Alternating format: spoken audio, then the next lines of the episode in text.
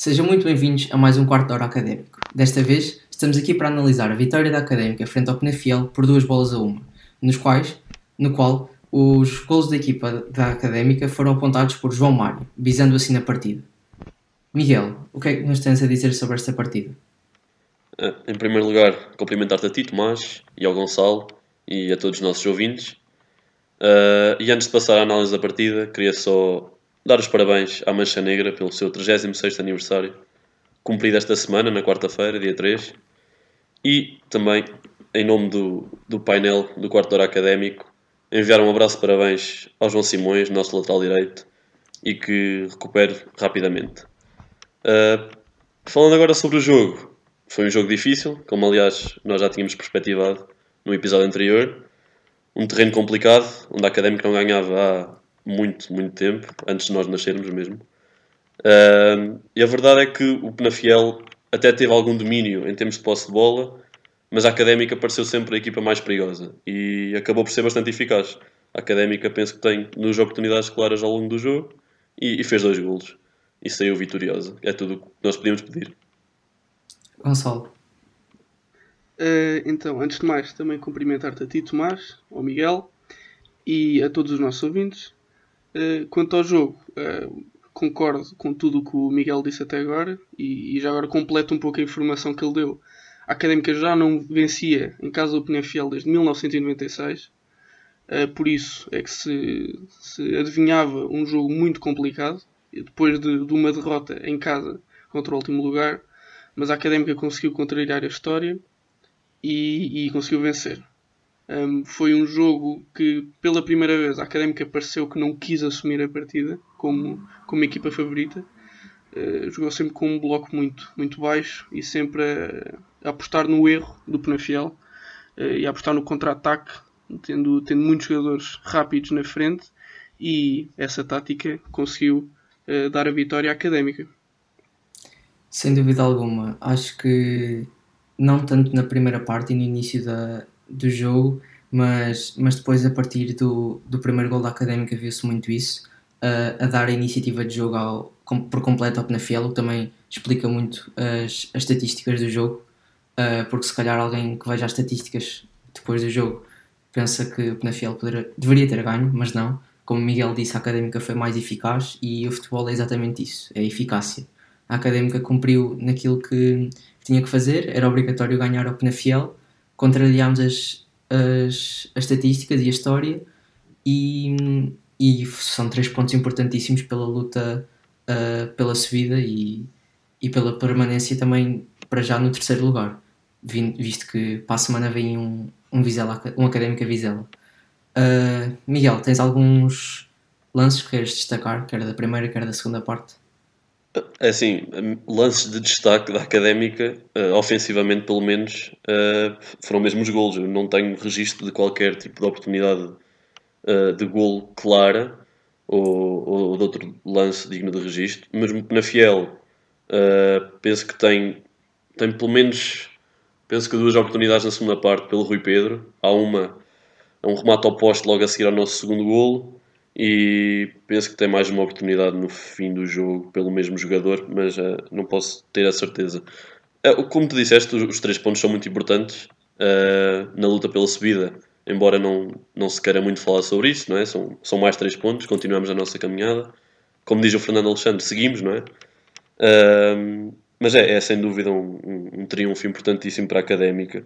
Uma equipa do Penafiel que nós já, já tínhamos visto na primeira volta que realmente gosta de assumir o jogo uh, gosta de ter bola, gosta de construir a partir de trás. E a Académica esteve confortável naquilo que, é, que são as suas forças. Muito bem defensivamente. Uh, e depois já podemos passar para, para os destaques individuais, que certamente alguém irá falar de, alguém, de algum elemento do, do quarteto defensivo. E, e, a explorar as transições. Muito bem, o, o, o por exemplo, o Sanca e o João Mário. aproveitar a velocidade do Sanca e do João Mário para sair em contra-ataque. Um, da minha parte, tenho também que concordar com, com, o que o Miguel disse, que a académica não dá para destacar assim um, um momento fora os golos. Uh, por isso eu, eu gostava de não, não destacar um momento, mas um, um, período do jogo que, que é uma coisa que tem que ser falada, que foi a partir do, do minuto 82, quando sofremos o gol do Penafiel. Porque já é um hábito que a, que a Académica devia perder, que é estar sempre a sofrer no, no, no final dos jogos. Sempre a perder, ou sempre a ganhar, pela margem mínima. Aliás, isto foi um, dado que um amigo meu me contou, que um, a Académica em 23 jogos, uh, só uh, por, por dois jogos é que conseguiu vencer por um resultado uh, superior à margem mínima. Ou seja, a Académica já, já, já aconteceu imensas vezes. Estamos a ganhar por dois golos e no final, aos 80, sofremos um golo e depois são 10 minutos de sofrimento. Que, tal como o Miguel disse, o Penafiel ainda, ainda teve algumas oportunidades para conseguir empatar o jogo e são, é um período completamente desnecessário que a Académica podia ter o jogo controlado, mas não consegue e já é uma coisa que, que tem acontecido frequentemente e pronto, mas a Académica tem tido, tem tido sorte e, e, tem, corrido, tem corrido bem. Será a estrelinha? Não sei. Só, só, o tempo nos dirá. A estrelinha da uh, competência, não é? É o que se gosta é, de falar. Eu acho que é isso, eu acho que é isso. Uh, epá, tanta negatividade, parece que, que foi um jogo horrível.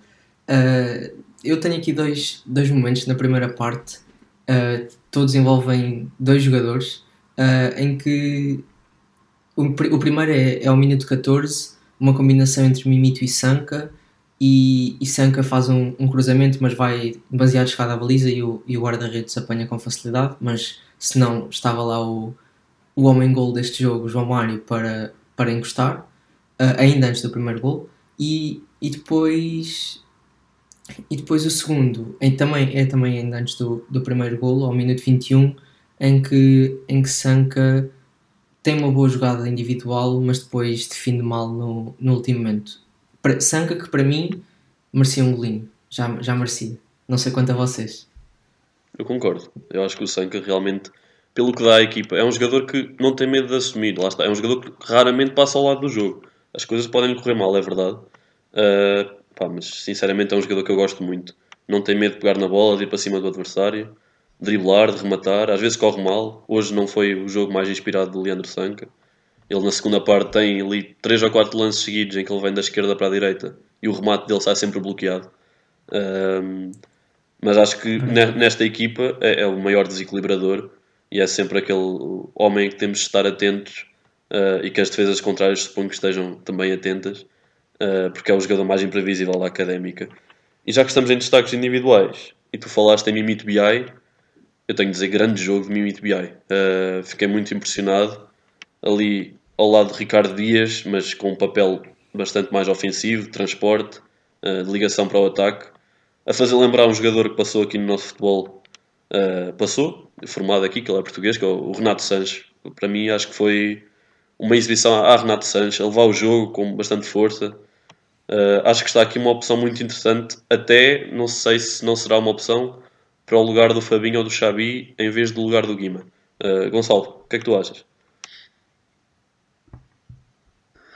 Um, eu tenho também que concordar contigo, mas deixa-me só chegar um, um, atrás, porque tinhas dito que, que, que, o Sanka já merecia um golo, e se bem se recordam, quando nós no, no último episódio fizemos as previsões para o resultado, todos nós dissemos que o Sanka ia marcar.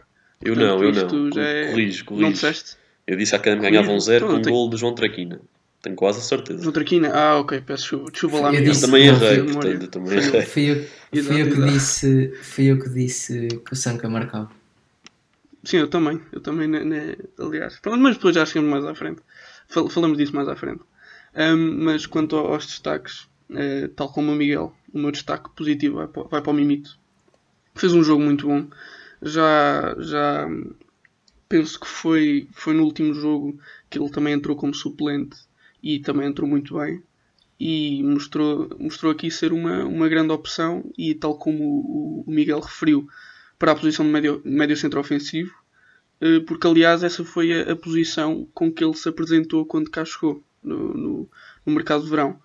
Portanto, pode vir a ser eh, uma muito boa opção e mostra que, que o setor do meio campo é possivelmente aquele que, que, aquele que é o melhor da académica. Temos muito boas opções e pronto. Eu é, acho é algo que devemos estar muito satisfeitos. Toda, todas muito boas opções e todas verificadas e todas ganhas em campo, porque esta afirmação, esta afirmação de, de Mimito faz lembrar o jogo em Chaves, em que Ricardo Dias estava castigado por amarelos, tal como Guima estava agora, e em que Diogo Pereira entra e faz um muito bom jogo. E aqui, neste caso, não entra, uh, Mimite não entra para o, pelo, para o lugar de Richard Days, mas entra sim para, para o de Guima e, e pá, faz um, um belíssimo jogo. Olha, tu gostas de box to box, não sei se não temos aqui mais outro. Outro, exatamente. Uh, Desempenhou na perfeição o papel do Guima. verdade, verdade. Uh, man of the match, assim, para terminar estes pontos, estes pontos positivos. Epá, acho que não se pode fugir ao facto de termos um jogador que marcou dois golos. Portanto, para mim, o man of the match é João Mário. Hum, exatamente. Uh, por, muito que tenha, por muito boa que tenha sido a exibição do Mimite, o homem de jogo é mesmo João Mário, que pá, a ponta de lança parece um jogador completamente diferente do, do João Mário extremo. Portanto, o meu, o meu man of the match é ele. O João Mário, a ponta de lança, corre e tem iniciativa. Eu não sei quem era o sujeito que andava a jogar a, a extremo esquerdo. Uh, que nós criticávamos pois, tanto. Não, me lembro bem do nome dele também. Pronto. Uh, sim, sem dúvida alguma, João Mário. Também, não só pelo jogo, mas pela, pela época que ele está a fazer. Olhe-se para, para os números deles. E agora, já aqui também introduzir o próximo tema. João Mário já leva 6 golos e 4 assistências esta época. Sentem que, mesmo quando Boldini regressar, vai continuar a ser João Mário a escolha na a ponta de lança? Acham que a académica vai alterar o seu estilo, o seu, o seu, o seu plano tático para, para incluir Boldini e João Mário na frente de ataque? O que é que tens a dizer sobre isso, uh, Gonçalo? Então, isto eu, eu acho que quando o Boldini voltar, também vai ser na altura em que teremos o Xabi de volta.